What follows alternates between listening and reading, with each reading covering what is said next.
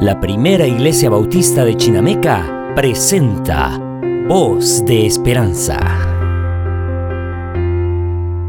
Los no reconocidos. ¿Hay algo que hayamos hecho muy importante y por lo cual nunca nos dieron las gracias? No vayamos a ese grado. Si usted que escucha es padre de familia, ¿le dan sus hijos las gracias todos los días por su trabajo?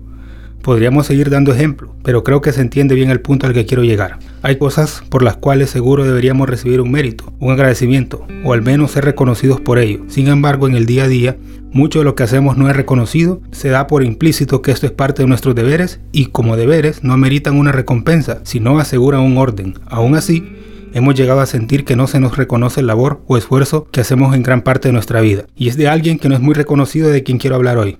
¿Quién fue la primera persona en reconocer a Jesús como el Cristo, el Mesías, el Hijo de Dios? Tal vez su respuesta sea, hombre, que eso es claro, Pedro, si lo dice la Biblia en Mateo 16. Y aunque es cierto que Pedro reconoció a Cristo como el Hijo de Dios, no fue el de la primera persona en hacerlo. Entonces, ¿quién fue? Según la tradición de la época de Cristo, había una costumbre principal entre los rabinos, los maestros de la ley, y esta era que cuando ellos querían meditar en la ley, solían ir a descansar abajo de algún árbol. Entonces, bajo la sombra del árbol, la ley se hacía clara en sus mentes.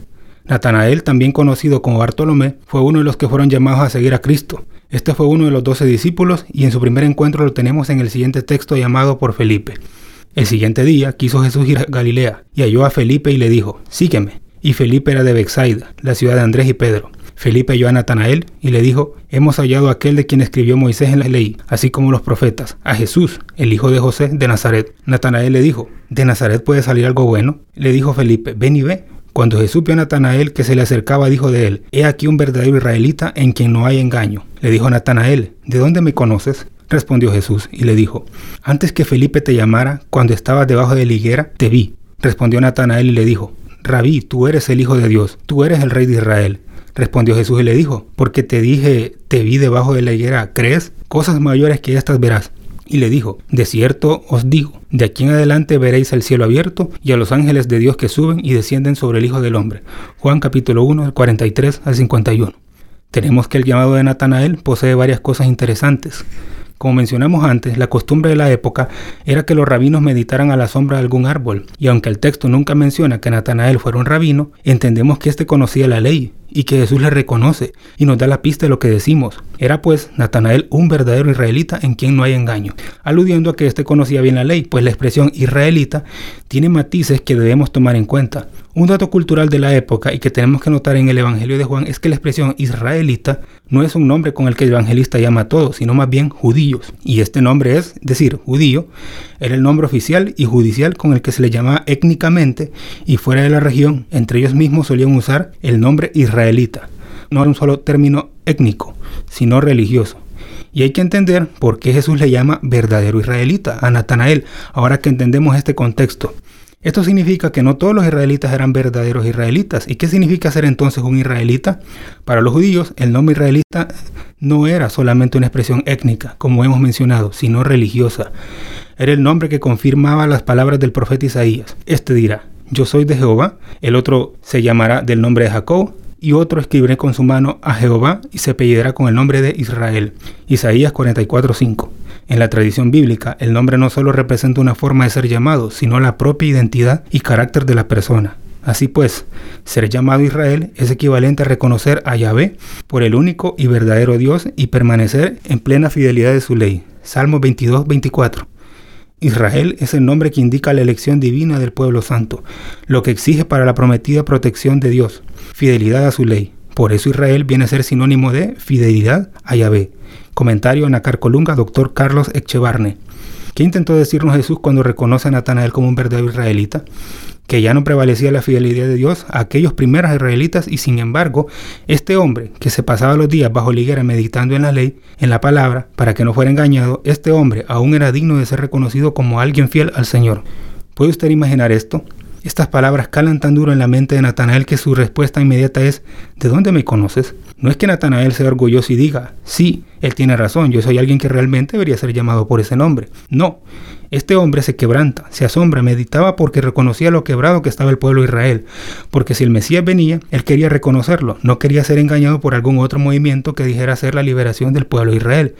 Y recordemos que para este tiempo ya habían grupos judíos insurgentes, como los celotes, de los cuales uno también se hizo apóstol. Este hombre buscaba a Dios incesantemente, y no es que solo lo buscara incesantemente, sino que esperaba la llegada del Mesías. Algo que no tenemos del todo claro, pero podemos intuir, es que Felipe sabía lo piadoso que era Natanael, como para ir a buscarlo y hablarle de Jesús. Cuando Felipe le dice, lo hemos encontrado, él está expectante, sabe que no puede ser engañado, pues conoce lo que los profetas han dicho, y por conocer lo que los profetas han dicho, es que salen al encuentro de este Jesús, a quien Felipe quiso que conociera. ¿De dónde te conoce Cristo? ¿Sabe Cristo de dónde estabas cuando le conociste? Lo que Natanael quiere saber de Cristo, antes del conocimiento de su ubicación espacial, es saber cómo Cristo conocía el estado de su espíritu. Respondió Jesús y le dijo, antes que Felipe te llamara, cuando estabas debajo de la higuera, te vi. No es porque Cristo supiera que estaba bajo la higuera, sino porque conocía lo que hacía bajo la higuera. Hermanos, no era su ubicación espacial, sino su ubicación espiritual. Físicamente Natanael estaba bajo la higuera, pero su espíritu se alzaba a las cosas del cielo, buscando a Dios, en los tiempos donde los israelitas escaseaban.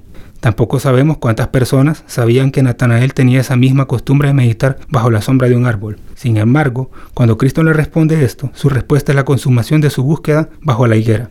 No importa cuántos lo supieran, Cristo lo sabía y él lo entendió. No estaba siendo engañado. La persona que tenía al frente era el mismo de quien había estado leyendo todo este tiempo. Respondió Natanael y le dijo, Rabí, tú eres el Hijo de Dios, tú eres el Rey de Israel. Este hombre no necesitó un gran milagro, bastó ser consciente de que la persona que tenía enfrente a él, quien conocía el estado de su espíritu y su búsqueda constante, era verdaderamente el Hijo de Dios. San Gregorio Magno, padre de la iglesia, menciona al respecto. Entonces Felipe se le ofrece resueltamente como guía a esta gracia, diciéndole, ven y verás. A esta invitación Natanael, abandonando la higuera de la ley, cuya sombra le impedía recibir la luz, llegó a aquel que secó las hojas de la higuera, de higuera estéril, que no daba fruto. Por este motivo, la palabra dio testimonio de él diciendo que era un israelita de verdad, porque demostraba en sí mismo el carácter del patriarca Israel, libre de toda intención engañosa. Ahí tenéis, dijo, a un israelita de verdad, en quien no hay engaño. El libro de Cantares menciona, como el manzano entre los árboles silvestres, así es mi amado entre los jóvenes. Bajo la sombra del deseado me senté, y su fruto fue dulce a mi paladar. Para Natanael, estar bajo la sombra de la higuera meditando en la ley representaba la búsqueda de Dios. Cuando conoce a Cristo, abandona la sombra de la higuera y acompaña a Cristo en su viaje. Deja el árbol de la ley y eventualmente llega al árbol de la vida en la cruz de Cristo para estar sentados a una nueva sombra. Pasa de la sombra de la ley a la sombra de la redención del árbol físico, el árbol espiritual, el árbol del árbol que se marchita, el árbol cuyo tronco no puede ser derribado de la sombra de las tinieblas a la sombra de la luz que cubre todo. Según la tradición, Natanael llegó a predicar hasta la actual Armenia, donde fue sentenciado y desollado vivo. ¿Cuál es el árbol en que nos encontró Cristo? ¿De dónde nos conoció? Cuando nadie más nos miraba, cuando nadie más nos conocía, cuando el deseo de nuestro corazón no encontraba respuestas. ¿En qué árbol hemos ido a buscar sombra?